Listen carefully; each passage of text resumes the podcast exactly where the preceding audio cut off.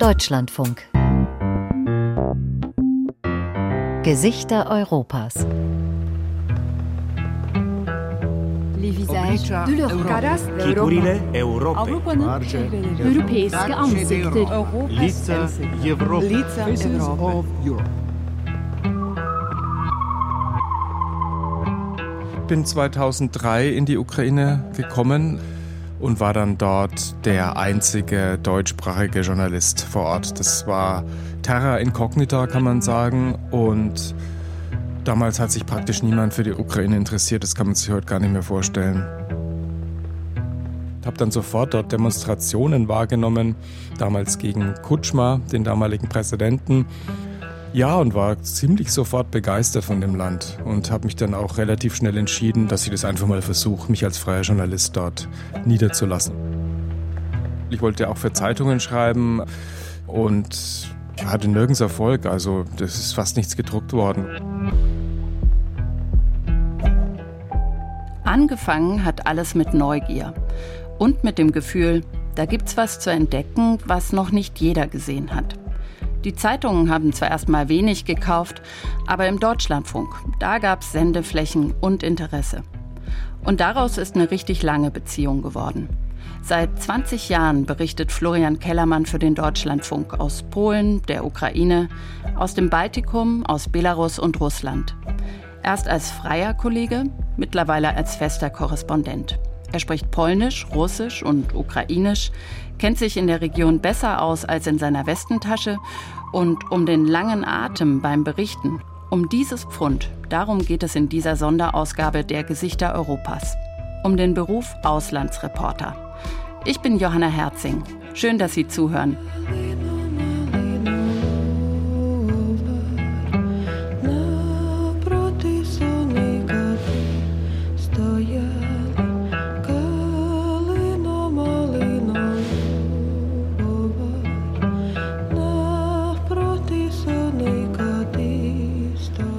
Hörst du was, Florian?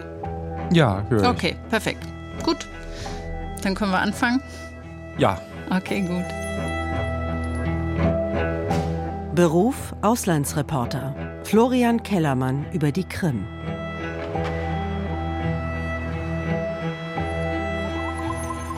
Die Bucht wurde ja schon immer mit der von Nizza verglichen. Und Ende des 19. Jahrhunderts galt Jalta sogar als schöner als die französische Stadt. Die Gebäude an der Uferpromenade sind erhalten. Aber schauen Sie dort drüben auf dem Hügel. Diese Hochhäuser stammen alle aus den 60er und 70er Jahren. Die Fallhöhe ist ziemlich groß. An Paläste und Villen, an Panoramaaussichten denkt heute niemand mehr, wenn es um die Krim geht. Aus einer Urlaubsregion ist vor ziemlich genau zehn Jahren ein besetztes und umkämpftes Gebiet geworden.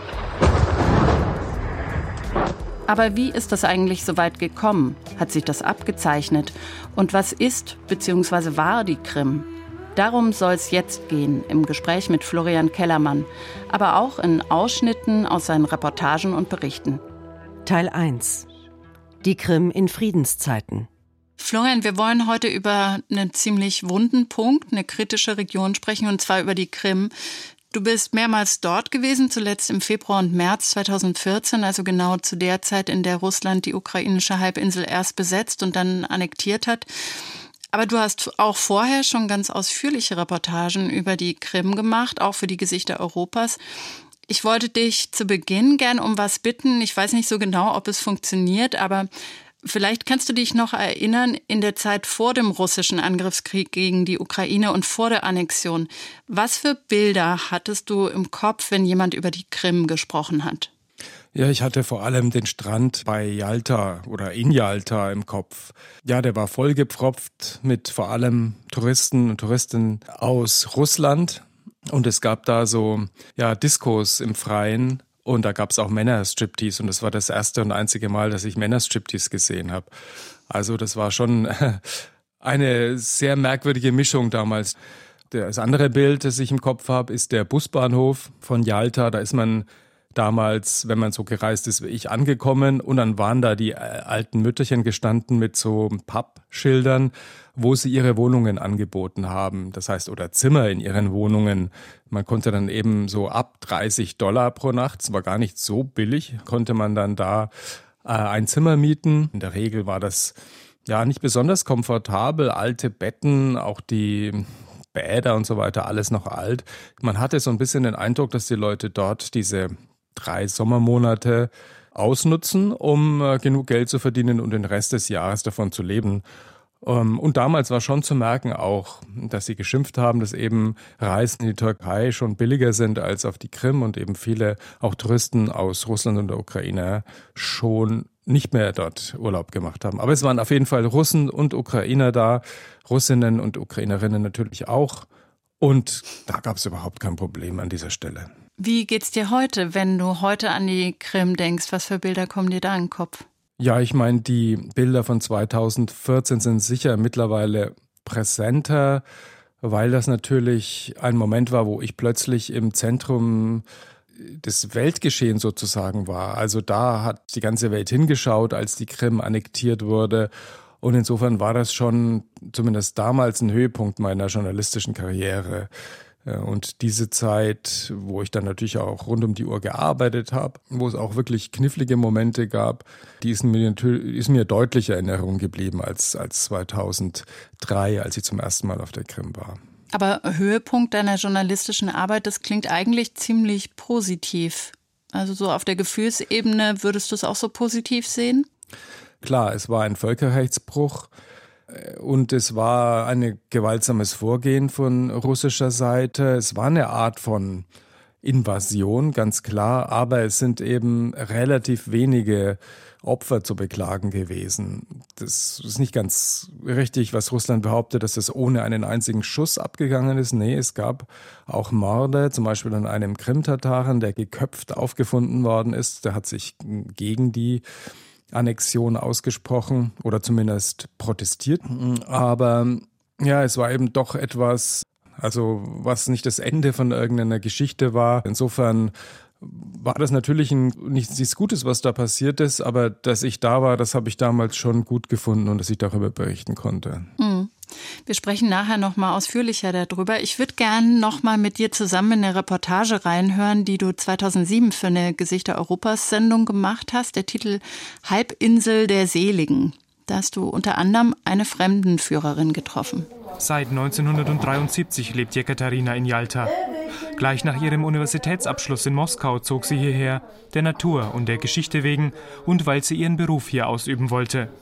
Das Touristenbüro in Jalta erkannte ihr Talent und stellte sie sofort ein. Сохранились многочисленные царские, великокняжеские дворцы – hier zu arbeiten ist wunderbar. Es sind ja so viele Zarenpaläste und Paläste von Fürsten erhalten. Außerdem ist die Landschaft an sich beeindruckend.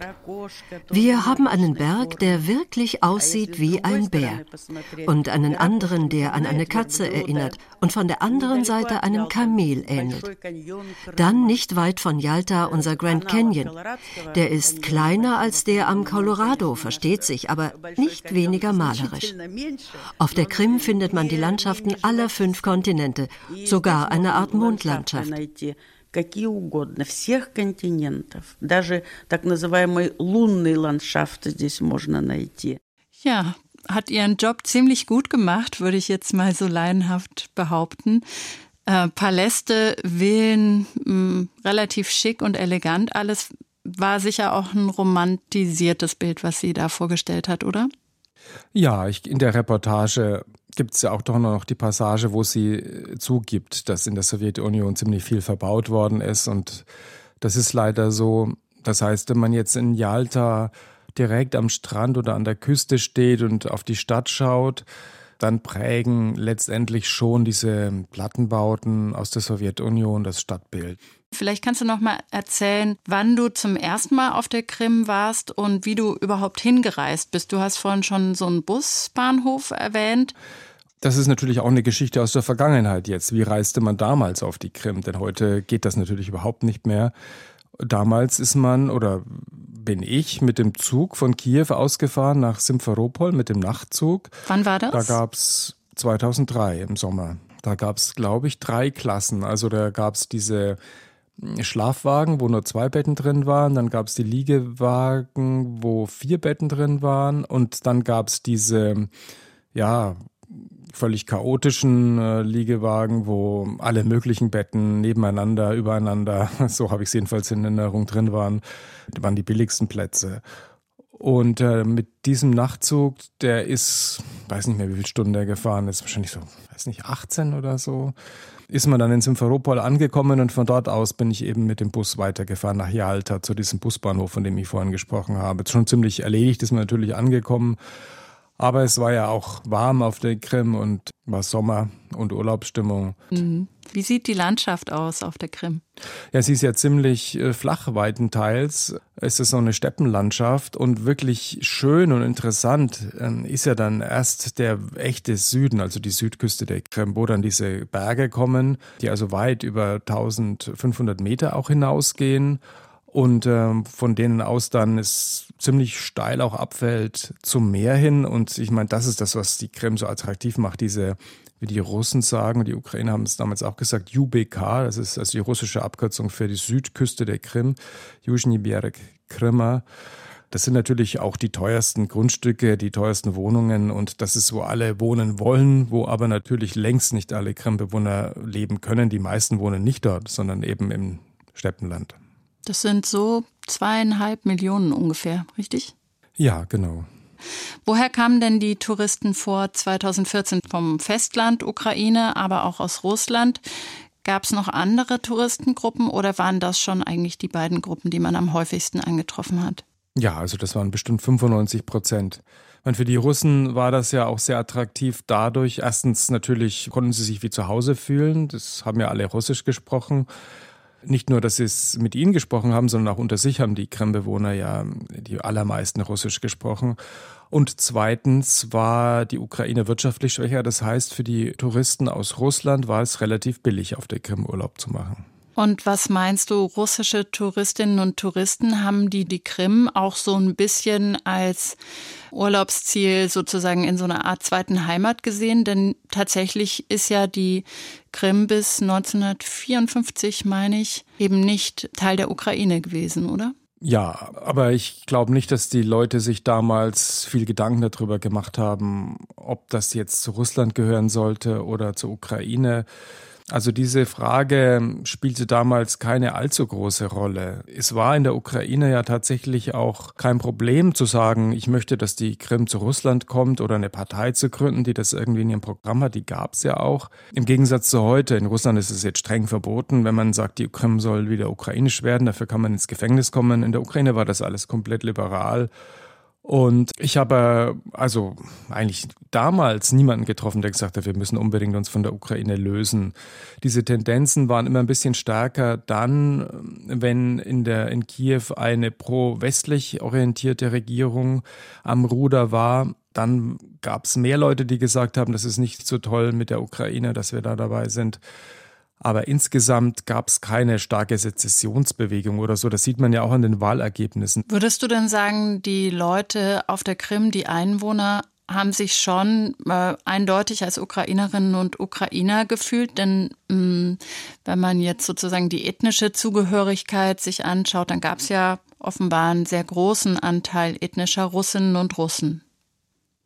Ja, klar. Ich glaube, dass viele diese Frage der Staatszugehörigkeit oder Staatsangehörigkeit einfach nicht an die erste Stelle gestellt haben, sondern sie haben sich eben als ethnische Russen gefühlt und eben vor allem auch als Krimbewohner. Das ähm, war auch ein wichtiges Identifizierungsmerkmal, also dass sie sich irgendwie als auch ein bisschen was Besseres gefühlt haben als die Russen und auch als die Ukrainer. Also erstens leben wir dort, wo es schöner ist als bei euch und zweitens sind wir auch irgendwie gelassener, wir sind besser drauf, wir sind auch intelligenter. Das war schon so ein bisschen das Gefühl, hier ist ein besonderer Ort. Und er sollte eigentlich irgendwie Autonomie genießen, hat er ja auch äh, auf dem Papier zumindest in der Ukraine gehabt. Also ich glaube nicht, dass das einfach an erster Stelle gestanden hat, die Frage nach der Staatszugehörigkeit. Aber klar haben sich über 50 Prozent als Russen, ethnische Russen bezeichnet. Trotzdem haben sie 91 mit einer knappen, aber trotzdem mit einer Mehrheit für die Loslösung der Ukraine aus der Sowjetunion gestimmt. Da gab es ja eine, ein Referendum, das auch auf der Krim positiv für eine unabhängige Ukraine ausgefallen ist. Mhm. Nach der ukrainischen Unabhängigkeit blieb aber ja die Krim Stützpunkt zwar auch der ukrainischen Schwarzmeerflotte, aber eben auch der russischen Schwarzmeerflotte. Warum hat die Ukraine sich darauf eigentlich eingelassen? Ja, das ist eine gute Frage. Also sie ist bezahlt worden von Russland und das hat schon auch äh, etwas ausgemacht für den Staatshaushalt der Ukraine, vielleicht nicht unbedingt, aber für den Haushalt zum Beispiel der Stadt Sevastopol auf jeden Fall. Ähm, das ist das eine. Das andere ist ja, dass in der Ukraine bis 2004 Regierungen am Ruder waren, die keine komplette Loslösung von Russland wollten und das nicht postuliert haben. Das heißt, die ein gutes Verhältnis haben wollten zu Russland. Das hat sich dann schon in den 2000er Jahren ein bisschen eingetrübt ähm, unter Kutschma, aber trotzdem gab es äh, aus der Sicht dieser Regierungen keinen Anlass, es in Frage zu stellen. Und es gab auch einen Vertrag, dass die äh, Schwarzmeerflotte dort stationiert bleiben kann den der neue Präsident Viktor Juschenko ja aufkündigen wollte. Und äh, das war dann auch, soweit ich mich erinnern kann, die Vorgeschichte zu dieser Gesichter Europas-Sendung 2007 weil es natürlich gerade in Sevastopol, wo viele Leute von der Schwarzmeerflotte gelebt haben, nicht gut angekommen ist. Mhm, und da würde ich gerne in den nächsten Ausschnitt mit dir reinhören. Du hast 2007 auch einen Mützenmacher getroffen und das hören wir uns jetzt nochmal an. Die Werkstatt von Alexander Mosul besteht aus einer kleinen Hütte am Rande eines Parkplatzes. Ein verstaubtes Radio, ein Wasserkocher und mittendrin die uralte Nähmaschine. Kaum zu glauben, dass hier ein Meister seines Faches arbeitet. Alexander Mosul näht Kappen für Marinesoldaten. Среди моих клиентов есть все, кто носит форменные фуражки. Unter meinen Kunden sind Soldaten aller Schwarzmeerflotten. Außerdem habe ich für baltische, englische, französische und sogar amerikanische Marineangehörige gearbeitet. Ich bin kein Abgeordneter und deshalb liegt es mir fern, mich selbst zu loben. Aber ich habe auch für viele Kommandeure genäht. Ich erkenne eine Kappe von mir auch aus der Ferne. Meinen Stil, meinen Schnitt, mein Modell. Seit 1972 betreibt Alexander Mosul seine Werkstatt hier, unweit des Hafens der russischen Schwarzmeerflotte. Alexander Mosul macht kein Hehl daraus, dass er der Sowjetunion nachtrauert. В сто раз, в тысячу раз, в миллион раз гораздо лучше, чем при этой демократии так называемой. Es war hundertmal, tausendmal besser als in dieser sogenannten Demokratie. Vor allem Sicherheit hatten wir. Heute schlafen wir ein und wissen nicht, mit welchen neuen Problemen wir aufwachen. Ein Beispiel. Meine Frau hatte vor kurzem eine Blinddarmentzündung. Die erste Frage der Ärzte im Krankenhaus war, haben Sie Geld?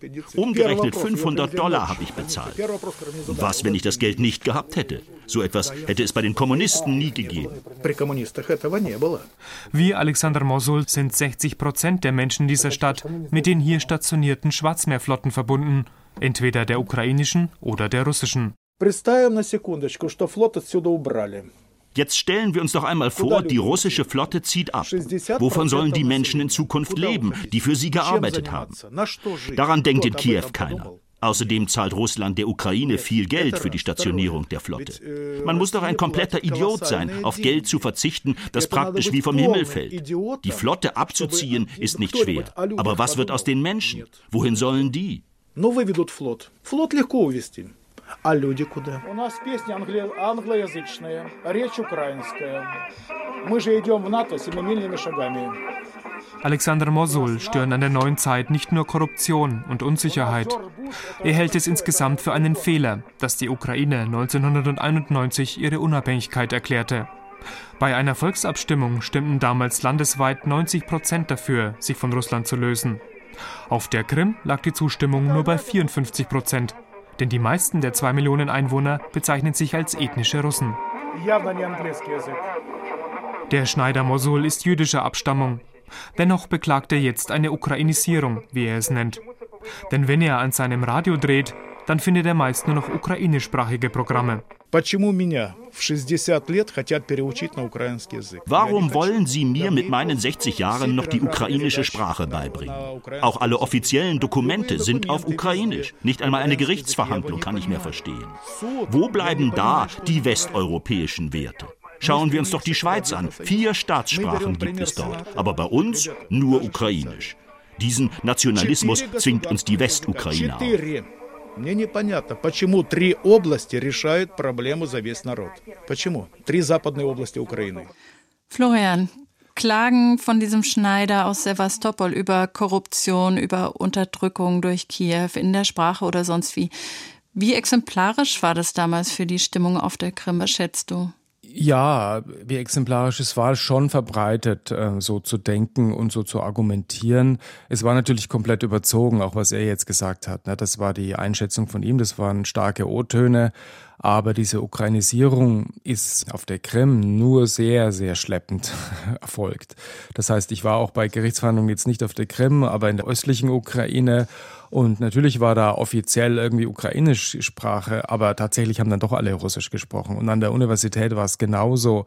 Das heißt, die Klagen der ja, russischsprachigen, wie jetzt dieses Schneiders, die also so schwer gegen die Ukraine eingestellt waren, die waren deutlich überzogen und es gab in der Ukraine genug russischsprachige, also die allermeisten würde ich sagen, russischsprachigen, die kein Problem damit hatten, dass die Ukraine Staatssprache ist, weil sie in ihren Rechten ja kaum beschnitten worden sind. Das ist vielleicht auch eine Generationenfrage, dass also so wie Herr Mossol, der in der Sowjetunion sozusagen noch sozialisiert wurde, dass es da eben auch diese Sowjetnostalgie, dass die da noch mitschwingt. Und dann klingt ja, ich weiß nicht, vielleicht auch schon russische Propaganda mit an, denn diese Beschwerden, die er da anführt, die hat man ja auch wieder immer wieder von russischer Seite gehört, äh, sozusagen als Begründung für den Einmarsch in der Ukraine, also Benachteiligung der russischsprachigen Minderheit. Ja, unbedingt. Also Sowjetnostalgie war damals in der Ukraine noch sehr, sehr weit verbreitet.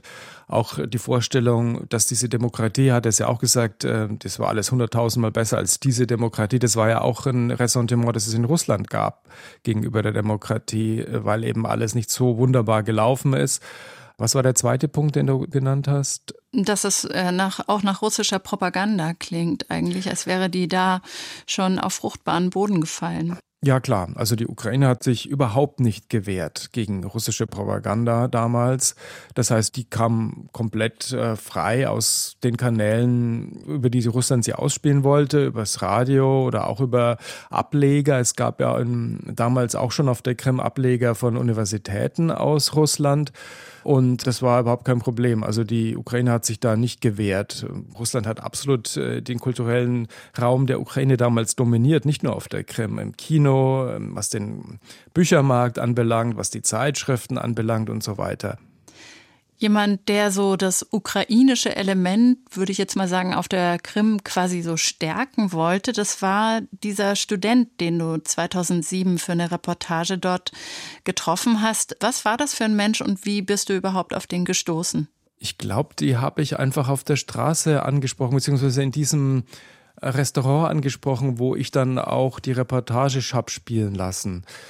Hm, ich habe nach irgendwas gefragt und ähm, genau, was sie überhaupt halten von der Stationierung der Schwarzmeerflotte und es waren jüngere Leute und da sind wir ins Gespräch gekommen. Die Lieblingskneipe von Stanislav, das Potato House, nur 100 Meter von der Uferpromenade entfernt, ist rappelvoll. Die Jugendlichen sitzen auf Barhockern an Holztischen und trinken Bier. Nur Stanislav verzichtet auf Alkohol, weil er ihm schlecht bekommt. Dafür raucht er eine Zigarette nach der anderen. Zwei Mädchen interessieren sich sofort für Stanislav. Mit seiner lebensfrohen Art kommt er gut an in Sevastopol, obwohl er anders denkt als die meisten hier. Er fühlt sich als Ukrainer und lehnt den Einfluss Russlands ab. Die Mutter aus Nikolajew ruft an, sie ist besorgt. Einige Stunden konnte sie Stanislav nicht erreichen, weil der Akku seines Handys leer war. Jeden Tag telefoniert der Student mit seinen Eltern. Dabei spricht er Russisch, weil er es durch seinen Umgang in Sevastopol so gewohnt ist.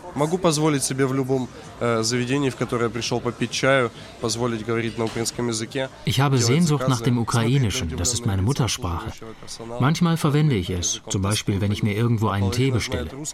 Die meisten sind einfach überrascht, aber etwa die Hälfte der Leute reagiert negativ. Sprich doch normal, sagen sie dann. Wenigstens meine Freunde kann ich überzeugen, dass sie Ukrainisch lernen sollten. Schließlich achten sie mich und deshalb auch meine Sprache.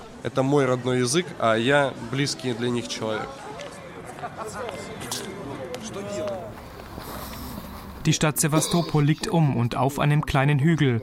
Er erstreckt sich vom Ufer weg steil in die Höhe. Ganz oben thront die weiß-blau-rote Flagge der Russischen Föderation. Denn dort ist das Stabsquartier der russischen Schwarzmeerflotte. Für Stanislav Karpenko ein unerträglicher Zustand. Hier vor diesem großen Eisentor des Stabsquartiers fühle ich mich immer ein bisschen unwohl. Ich würde hier lieber ein großes Hotel sehen. Für mich ist das grundsätzlich nicht in Ordnung, dass die Armee eines anderen Staates bei uns stationiert ist. Und Russland ist nun mal ein anderer Staat. Wie sieht es da mit unseren militärischen Geheimnissen aus? Außerdem widerspricht diese Stationierung der ukrainischen Verfassung.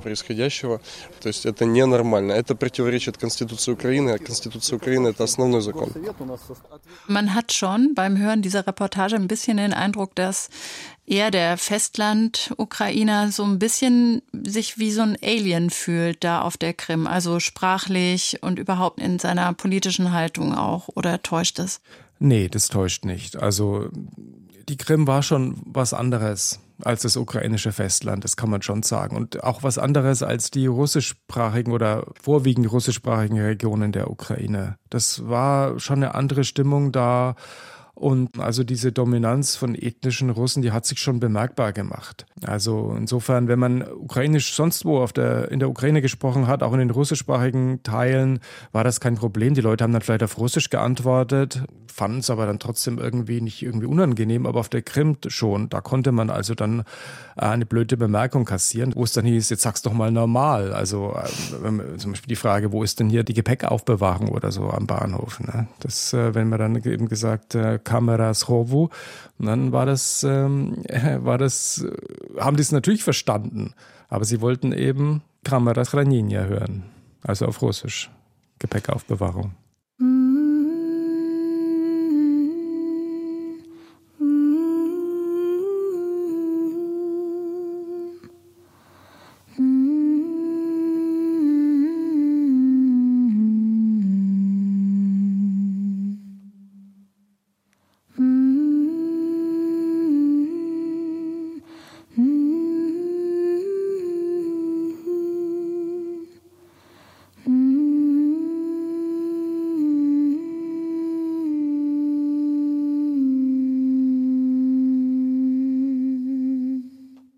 Teil 2 Ankunft der grünen Männchen. Jetzt machen wir einen großen Sprung. In den Jahren nach dieser Gesichtersendung, nach 2007, ist in der Ukraine wahnsinnig viel passiert, auch in einem großen Tempo dann. Ab 2013 mit den Protesten auf dem Maidan. Es gab eine Revolution und die Ukrainerinnen haben sich ihre alte Regierung, ihren Präsidenten zum Teufel gejagt. Wo warst du in der Zeit? Eigentlich war dein Hauptstandort als Korrespondent Warschau, aber das hat sich dann geändert, oder? Es hat sich für dieses Jahr 2014 auf jeden Fall geändert. Ich war schon 2013 vor dem Gipfel in Vilnius in der Ukraine, weil ich da für unsere Hintergrundsendung geschrieben habe, wie die Ukraine sich dazu verhält und die Ukrainerinnen und Ukrainer sich dazu verhalten. Und ähm, dann ist der Gipfel über die Bühne gegangen. Ich wollte eigentlich oder sollte eigentlich wieder aus der Ukraine abreisen. Da ging es um haben das, eben die Entschuldigung, Demos begonnen. Da ging es um das Assoziierungsabkommen mit der EU. Genau. Also der Auslöser für die Maidan-Proteste, dieses Assoziierungsabkommen, das der damalige Präsident Viktor Janukowitsch, obwohl er jahrelang dieses Abkommen verhandelt hatte mit seiner Mannschaft, dieses Abkommen dann nicht unterschrieben hat und stattdessen klargemacht hat, nee, er will sich jetzt eigentlich, man rhetorisch nicht, aber de facto von der, vom Westen abwenden und Russland zuwenden, weil eben klar geworden ist, dass er einen ja, Milliardenkredit aus Moskau annehmen will, der ihn und die Ukraine abhängig gemacht hätte von Russland. Und das hat die Proteste ausgelöst. Und ich war da glücklicherweise, also am ersten Tag, als die Proteste begannen, schon da und bin mit den Leuten damals in die Bankower Straße gezogen, wo der Präsidentenpalast ist, wo die Leute demonstriert haben für äh, eine Westanbindung der Ukraine. Du hast dann in dieser Zeit sehr viel natürlich aus Kiew berichtet, aber Anfang 2014 bist du dann auf die Krim gereist. Warum dorthin? War das schon klar, dass es da besonders brenzlig wird? Ja, mir war das überhaupt nicht klar und ich habe das für völlig unmöglich gehalten. Aber es gab damals, und gibt es auch heute noch einen Redakteur bei uns, Thilo Kössler, der irgendwas gefühlt hat und der hat gesagt, das lässt Putin nicht, sich nicht gefallen. Und ich habe ihn eigentlich überhaupt nicht verstanden, was er damit meinte. Aber er hat gesagt, du fährst jetzt auf die Krim und machst von dort eine Reportage. Und ich war gar nicht so weil der Maidan hatte sozusagen gesiegt in Kiew, beziehungsweise ist das Parlament hatte Janukowitsch abgesetzt. Ich wollte das weiterverfolgen und wollte nicht auf die Krim, wo aus meiner Sicht nichts passieren würde. Bin dann aber tatsächlich hingeflogen und habe hat eine Demonstration dann vorgefunden, allerdings nur in Sevastopol, also dieser Stadt, die ja auch davon abgesehen administrativ ausgenommen war von der Krim, also die war direkt Kiew untergeordnet, nicht der Autonomieregierung oder der Regierung der Autonomen Republik Krim. Und dort gab es eine Demonstration mit ungefähr 25.000, würde ich mal sagen, 30.000 Menschen, die dann auch einen, in Anführungszeichen, Volksbürgermeister gewählt haben. Und ich dachte, naja gut, das war es jetzt dann auch wirklich. Ähm, das ist ja nur eine Stadt auf der Krim. Klar, eine große Stadt, 350.000 Einwohner. Aber es ist kein Flächenbrand oder so, der hier jetzt äh, passieren kann. Und ich wollte dann auch wieder abreisen, aber es hieß tatsächlich, nee, du bleibst jetzt nochmal da und beobachtest es weiter. Ja, und dann am übernächsten Tag hatte ich dann einen Termin bei den Krim-Tataren. Die hatten damals so eine schöne Villa in Simferopol. Und der Termin fand dann nicht statt, weil das war irgendwie 11 Uhr am Vormittag oder so und mein Gesprächspartner sagte dann, er kann jetzt nicht, es ist irgendwas ganz Schlimmes im Gange, ganz Wichtiges, er muss jetzt äh, zum Parlament. Und da wusste man eben schon, dass im Parlament, oder er wusste es, ich wusste es nicht, eine Gruppe von Bewaffneten ist, die aus Russland kamen und die die Abgeordneten der Krim unter Druck gesetzt haben. Und da ging es dann los. Da sind dann auch die grünen Männchen aufgetaucht. Darauf wollte ich gern zu sprechen kommen. Die grünen Männchen, das haben die Ukrainer damals gesagt. Das klingt eigentlich ja wie ein Euphemismus. Ne? Das klingt fast putzig, aber die waren ja alles andere als putzig. Also das waren ähm, russische Soldaten oder Sondereinheiten, die aber ohne Hoheitsabzeichen kamen. Haben die Menschen, mit denen du damals gesprochen hast, haben die sofort verstanden, was los ist und wo das hinführt? Nee, das haben die Leute nicht verstanden unbedingt erstmal. Also, dass es irgendwie was passiert jetzt und was was Großes im Gange ist, war schon klar. Aber zunächst mal war ja, war das alles ein großes Fragezeichen. Also diese grünen Männchen waren ja auch teilweise eben dann doch Krim-Bewohner, die zu so einer Art von Selbstverteidigungseinheit gezählt worden sind. Und die russischen Soldaten, die gab es an zwei Stellen. Bei äh, Simferopol ist so eine Garnison gewesen und eben die Schwarzmeerflotte, klar, in Sevastopol. Und dann sind eben auch russische Soldaten eingeflogen worden. Und das ist eine, klar eine Geheimoperation gewesen. Also man hat äh, zwar Gerüchte gehört, aber nicht genau gewusst, was los ist. Zum Beispiel, als es hieß, dieses Flugzeug mit russischen Soldaten sei angekommen in Simferopol, bin ich dann mit einer Kollegin dahin gefahren zu dieser Garnison, die dann in der Nähe ist, ob die Leute dort was wissen. Und der Taxifahrer ist tatsächlich einfach reingefahren in diese Garnison. Irgendwie ist er durchgewunken worden und die dachten irgendwie, das, wir müssten Militärangehörige sein oder so, wenn wir uns das trauen. Und äh, haben wir dann angefangen dort einfach die Leute, die da wohnen, da waren auch Zivilisten, die da mit den Soldaten zusammenwohnen, zu befragen, an so, auf so einem Markt und äh, sind dann aber ziemlich schnell abgeführt worden von einem Soldat mit zum Kommandeur. Der hat uns dann äh, unsere Speicherkarten abgenommen und uns wieder hinaus komplimentiert. Er wollte also offenbar keinen Skandal haben, aber es war klar, hier passiert was, da ist was im Busch, aber keiner wusste, was, was genau. Wie haben denn die Bewohnerinnen und Bewohner reagiert, also die, die du beobachten konntest oder getroffen hast? Ja, das war ganz unterschiedlich, aber ich würde mal sagen, die ethnischen Russinnen und Russen haben das alles ja, mit Spannung beobachtet, nicht mit der großen Anteilnahme in der Mehrzahl, ähm, als es dann klar wurde, dass Russland sich die Krim einverleiben will, aber doch so mit einer gewissen Hoffnung, ja, die Ukraine ist kein guter Staat, die ukrainischen Oligarchen reißen sich hier die Villen unter den Nagel oder die guten Grundstücke unter den Nagel und Russland ist reicher. Und wir sind ja auch irgendwie Russen, also vielleicht führt das alles in eine gute Richtung. Und ähm, das war keine unbedingt so euphorische Stimmung auf der Krim, wie es dann in vielen Reportagen natürlich rauskam, weil man natürlich diese Leute interviewt, die auf der Straße sind, die irgendwie feiern.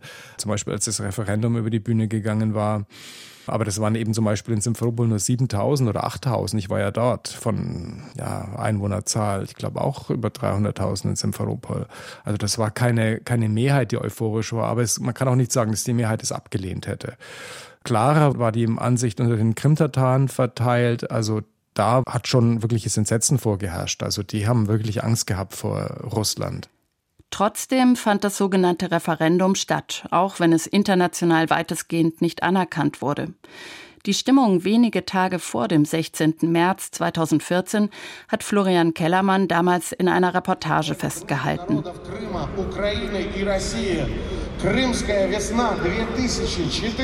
In Simferopol ist alles bereit für die Siegesfeier. Eine große Bühne mit mächtigen Lautsprechern steht seit gestern Abend am Lenin-Denkmal. Der Sprecher kündigt für die kommenden Tage ein Fest der Völkerfreundschaft an. Aber die Anwesenden verstehen, was er wirklich meint. Eine Feier für den Anschluss der Krim an Russland. Denis Jaroschenko, 32 Jahre alt, packt die Russlandfahne aus dem Rucksack und legt sie sich über die Schultern. Er freut sich, dass auch Russland die Weichen für eine Aufnahme der Halbinsel stellt. Der Rat der Föderation sprach sich gestern dafür aus.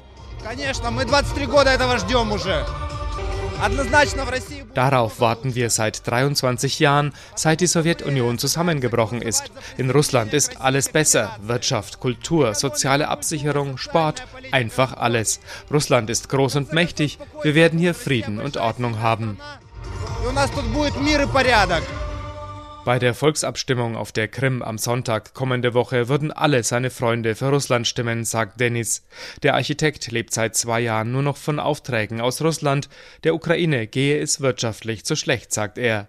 Gerade mal ein Jahr werde es dauern, bis die Krim ein funktionierender Teil Russlands werde, heißt es in der Krim-Regierung. Allerdings scheinen viele Russland-Anhänger noch daran zu zweifeln, dass sie sich durchsetzen werden. Zum Lenin-Denkmal kamen gestern Abend nicht mehr als 1000 Feierlustige. Schließlich will sich die Ukraine noch nicht geschlagen geben. Die Regierung in Kiew hat der Krim verboten, das Referendum vorzubereiten. Und auch die ukrainischen Militärstützpunkte auf der Halbinsel haben sich bisher nicht ergeben. Außerdem gibt es auch unter den Krimbewohnern erste zaghafte Anzeichen für einen Protest gegen die Entwicklung. Bisher traten diejenigen, die bei der Ukraine bleiben wollen, kaum in Erscheinung. Gestern jedoch demonstrierten sie erstmals beim Schewtschenko-Denkmal in Simferopol. Für heute ist eine größere Veranstaltung geplant. Gleichzeitig weigerte sich der Bürgermeister einer Kleinstadt, die Volksabstimmung zu organisieren. Sie widerspreche der ukrainischen Verfassung, erklärte er. Andere Gemeinden folgten ihm bisher nicht. Viele hätten einfach noch nicht verstanden, dass die prorussischen Kräfte die Krim in einen geopolitischen Konflikt stürzen, sagt Alexander Avramenko, ein Designstudent aus Yalta.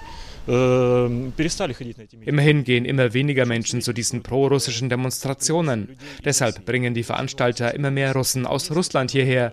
Im Grunde sind die Menschen hier zurückhaltend. Sie wollen keine radikalen Veränderungen.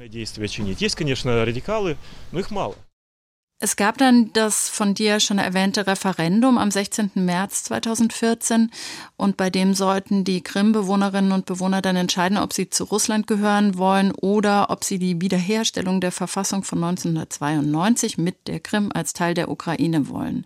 Und für den Status quo konnte man sich aber nicht entscheiden. Mm, war dir die Dimension damals klar, als du vor Ort warst, was das bedeutet, dieses Referendum? Und was dann folgen könnte. Ja, an dieser Stelle war alles klar. An dieser Stelle war klar, dass Russland die Krim annektieren will. Es war auch klar, dass die Ukraine sich nicht dagegen wehrt, was sie bis zu einem bestimmten Zeitpunkt ja gekonnt hätte. Die russischen Soldaten hatten keinesfalls irgendwie die Mehrheit auf der Krim und auch vom militärischen Gerät her, aber das, was in den Garnisonen, in den ukrainischen Garnisonen war, ja viel äh, mehr und wirkungskräftiger und mächtiger als das, was die Russen aufgeboten haben. Also wenn man gewollt hätte von ukrainischer Seite, wenn aus Kiew der Befehl gekommen wäre, hätte man das alles noch abwirken können. Ich weiß nicht, ob am 16. noch, aber zwei Wochen vorher denke ich auf jeden Fall noch. Ich würde jetzt gern noch mal in einen O-Ton-Ausschnitt reinhören. Und zwar stammt der von den Feierlichkeiten zur Krim-Annexion beziehungsweise aus einer Ansprache Putins anlässlich der Krim-Annexion vom 18. März 2014. Das klang damals so. Sehr verehrte Freunde, wir haben uns heute versammelt zur Frage, die eine lebenswichtige Bedeutung hat, eine historische Bedeutung hat für uns alle. Auf der Krim fand äh, ein Referendum statt und dieses Referendum verlief in völliger Entsprechung mit den internationalen Prozeduren und internationalen Normen. Es beteiligten sich mehr als 82 äh, Wähler an der Abstimmung. Mehr als 96 Prozent sprachen sich für die Wiedervereinigung mit Russland. Das sind sehr überzeugende Zahlen. Um zu verstehen, warum es eben diese Wahl getroffen wurde, ist es wichtig, die Geschichte der Krim zu wissen. Zu wissen, was bedeutete und bedeutet Russland für die Krim und die Krim für Russland. Auf der Krim ist alles durch unsere gemeinsame Geschichte und Stolz durchdrungen. Hier sind, ist das alte Chersones, dort wurde der heilige Fürst Wladimir getauft. Seine spirituelle Heldentat, die Hinwendung an die Orthodoxie haben die gesamte Werte, Kultur und Zivilisation bestimmt, die die Völker Russlands, der Ukraine und Belarus vereinigt. Auf der Krim befinden sich die Gräber der russischen Soldaten, deren Mut 1783 wurde äh, vom russischen Staat übernommen. Äh, die Krim ist Sevastopol, eine Stadt, die eine Legende ist, die Stadt eines großen Schicksals, die Stadt äh, der Festung und die Heimat der russischen Schwarzmeerflotte. Florian, wie geht's dir, wenn du das heute anhörst? Ja, also ich bin jetzt mittlerweile emotionslos geworden, wenn ich Putin reden höre. Das heißt, ich musste das schon so oft anhören, dass ich da keine Gefühle mehr empfinde. Warum wollte Putin die Krim? Was ist der Wert der Krim? Der wollte ja keine neue Touristenregion. Nee, also grundsätzlich natürlich der strategische Wert ist äh, nicht zu überschätzen. Denn äh, mit der Krim kontrolliert man dann ja doch auch diesen nördlichen Teil des Schwarzen Meers. Wenn man ja, damals zumindest dachte man so, die entsprechende Flotte hat, kann man auch die ukrainischen Schwarzmeerhäfen blockieren. Mittlerweile wissen wir, dass es nicht unbedingt der Fall ist, weil die Ukraine mit ihrem Erfindungsreichtum es geschafft hat, die russische Schwarzmeerflotte ohne eine eigene Flotte zu haben, trotzdem empfindlich zu treffen. Außerdem wichtige Stelle für Gaspipelines, die da entlang führen, South Stream zum Beispiel. Und ja, das Allerwichtigste natürlich, er hat richtig kalkuliert, Putin, dass er damit deutlich an Popularität gewinnt, zumindest für einen gewissen Zeitraum in Russland. Das Krim-Abenteuer war für ihn insofern ein ja, gelungenes Unternehmen. Und diese ganze historische Herleitung, die da anklingt in der Putin-Rede, was hältst du davon? Also, das ist mittlerweile ja zu seinem Standardrepertoire zu zählen, was er da alles gesagt hat. Damals war das irgendwie noch ein bisschen neuer, dass er seine Politik so geschichtlich begründet, vor allem so weit in die Geschichte zurückgreifend begründet. Aber mittlerweile, ja, heißt es ja, dass er sich also ununterbrochen mit Geschichte befasst und das natürlich dann auch alles in diesem imperialistischen, nationalistischen russischen Sinn interpretiert. Das ist nicht haltbar aus historischer Sicht, aber das ist für Putin ja kein Problem. Ich würde gerne jetzt nochmal in einen Ausschnitt reinhören. Und zwar war das eine Live-Schalte, die du gemacht hast vom Flieger Horst Belbeck, ein ukrainischer Stützpunkt, der dann von russischen Soldaten gestürmt wurde, und zwar am 22. März 2014. Und dort befindet sich jetzt unser Korrespondent Florian Kellermann. Herr Kellermann, die Agenturen haben in, den Letz-, in der letzten Stunde berichtet, dass die russischen Soldaten die Basis gestürmt haben. Wie genau ist die Lage?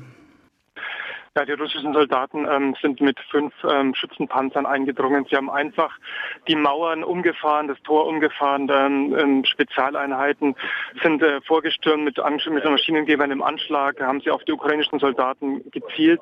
Ähm, die sind unbewaffnet, sind extra unbewaffnet äh, gekommen, haben sich einfach mit Schlagstöcken nur hingestellt, um zu zeigen, äh, wir wollen uns hier nicht mit Waffen verteidigen, wir werden nicht schießen, aber wir werden uns auch nicht ergeben. Und ja, im Moment äh, bin ich jetzt in einer Gruppe von Journalisten, die äh, von russischen Soldaten umstellt ist und wir werden jetzt hier alle gezwungen, unsere Speicherkarten von Kameras, Fotos ähm, und Aufnahmegeräten abzugeben. Das hört sich ziemlich heikel an, die Situation. Wie gefährlich war das auch für dich? Ja, ich habe es als ungefährlich eingeschätzt damals, weil ich davon ausgegangen bin, dass diese russischen Einheiten, die das Gelände dieses Flughafens, das war das Verwaltungsgelände des Flughafens, der Teil, wo die Flugzeuge stehen, der war schon früher von Russland eingenommen worden dass diese Spezialeinheiten aus Russland kein Blut haben wollen, dass die also das Ganze zumindest äh, technisch sauber über die Bühne bringen wollen. Sie haben geschossen, in die Luft geschossen und die Journalisten sind dann auch weggerannt, aber ich bin eigentlich nicht weggerannt, weil ich davon ausgegangen bin, dass sie nicht auf die Journalisten schießen und auch nicht auf die ukrainischen Soldaten, die da unbewaffnet auf dem Hof standen es hat dann trotzdem einen Fotografen erwischt, der wurde zusammengeschlagen, aber der ist auch mit seinem Objektiv so ganz nah hin an eine Gewehrmündung eines russischen Soldaten. Und ich habe meine Speicherkarten abgeben, musste mich bis auf die Unterhose dann letztendlich ausziehen. Das war danach dieser Live-Schalte. Ich habe die Tonaufnahmen von damals trotzdem herausbekommen übrigens, weil ich die Speicherkarte von dem Aufnahmegerät zwar abgegeben habe, aber zu dem Zeitpunkt auf die Festplatte des Aufnahmegeräts aufgenommen habe. Also ich habe noch dieses historische Dokument, ich habe es gar nicht mehr angehört, aber es war schon bewegend, wie dann der ukrainische Kommandierende nochmal diese letzte Ansprache gehalten hat an seine Soldaten und die dann auch nochmal die ukrainische Hymne gesungen haben.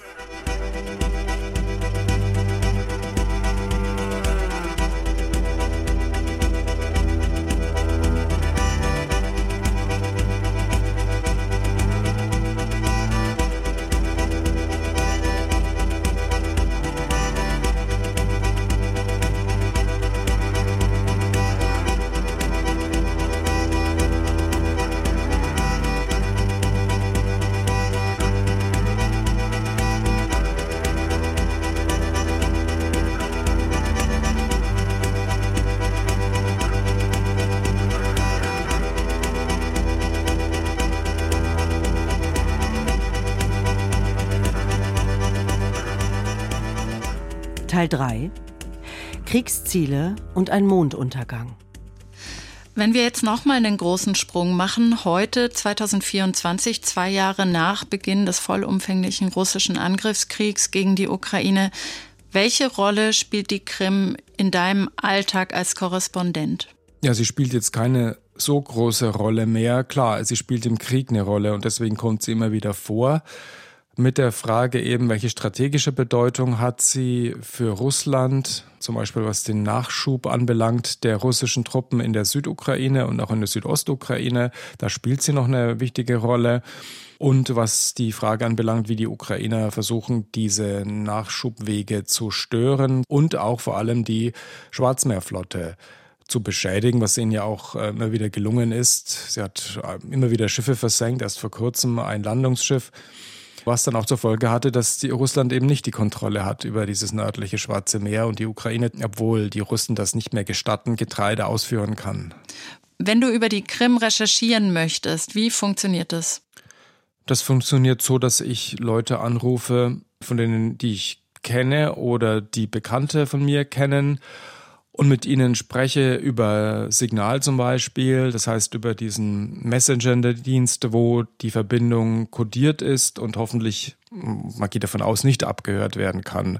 Und dann auch diese Aufnahmen verwende, nur ohne die Namen zu nennen der Gesprächspartner. Und was erzählen dir deine Kontakte? Wie sieht ihr Alltag mittlerweile aus? Ja, er ist schon deutlich beeinflusst durch den Krieg. Also es gibt immer wieder Luftalarm, einer hat mir gesagt vor kurzem, dass seine Tochter gar nicht mehr in die Schule gehen will, weil sie dort den halben Tag dann häufig im Bomben-Luftschutzkeller sitzen muss. Das Leben ist schwerer geworden, ist äh, unangenehmer geworden, aber es geht trotzdem relativ normal weiter. Also es sind auch viele dort, die ja noch ukrainische Pässe haben. Und einige von ihnen sind auch äh, ausgereist von dort als ukrainische Flüchtlinge tatsächlich. Mein Gesprächspartner hat gemeint, viele seien auch wieder zurückgekommen. Aber also das ist schon klar den Krimbewohnern, dass Krieg ist. Auch natürlich deshalb, weil sie auch eingezogen worden sind bei der Teilmobilmachung im September 22, weil sich auch manche freiwillig gemeldet haben zu diesem Krieg. Es sind eben auch Leute von der Krim gefallen in diesen Krieg. Also ist schon klar, dass Krieg ist. Aber trotzdem geht, soweit ich es verstanden habe, das Leben halbwegs normal weiter. Du hast mir einen O-Ton von dem Telefonat mit deinem Kontakt auf der Krim geschickt. Und da sagt er über die Ukrainerinnen und Ukrainer in den nicht besetzten Gebieten Folgendes.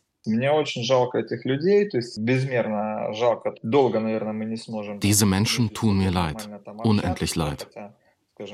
Wahrscheinlich können sich Russen und Ukrainer noch sehr lange nicht miteinander unterhalten, obwohl ich mich mit vielen gerne unterhalten würde.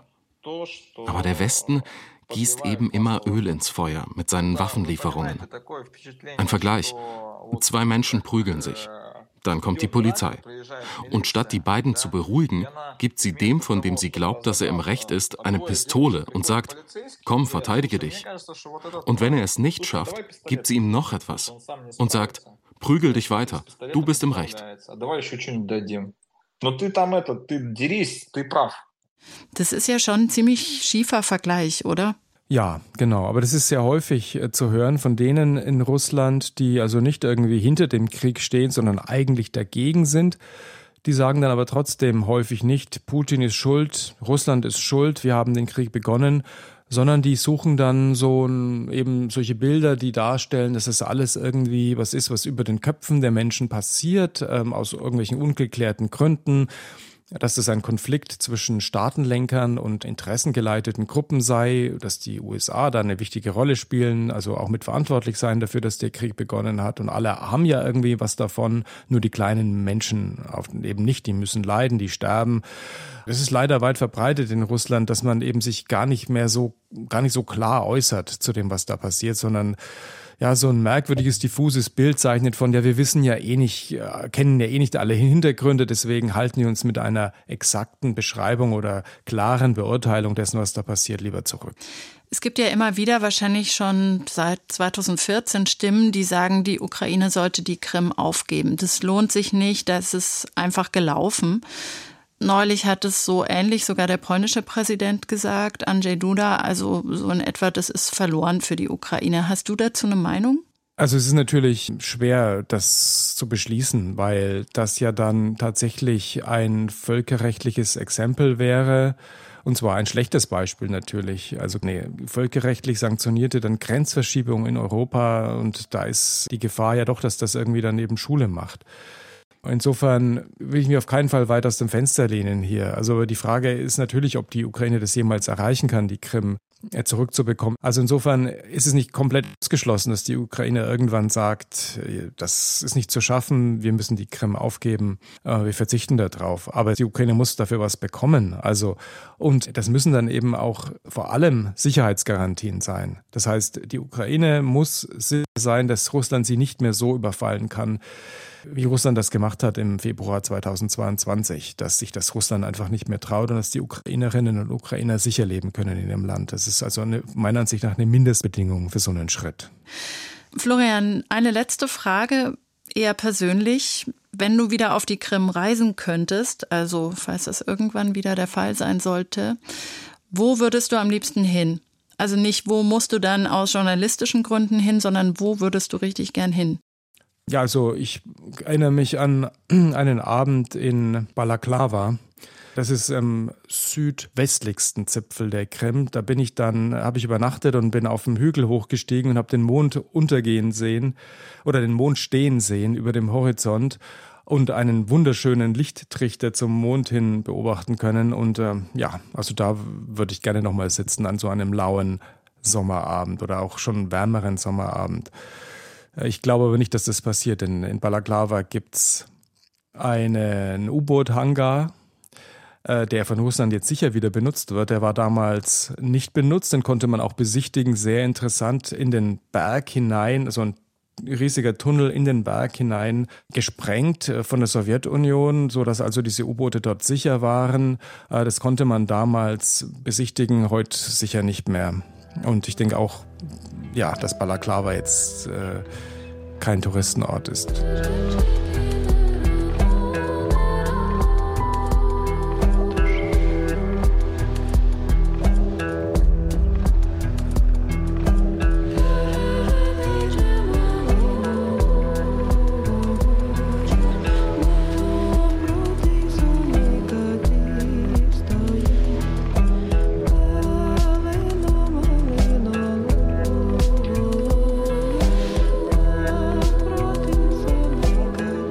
Das waren Gesichter Europas.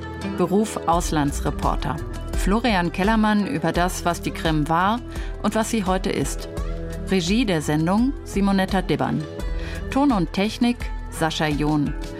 In der nächsten Folge unserer vierteiligen Sendereihe geht es dann im Gespräch mit der früheren Moskau-Korrespondentin Gesine Dornblüt um das Thema Kriegsgedenken in Russland. Ich bin Johanna Herzing. Danke fürs Zuhören und bis bald. Eine Deutschlandfunkproduktion 2024.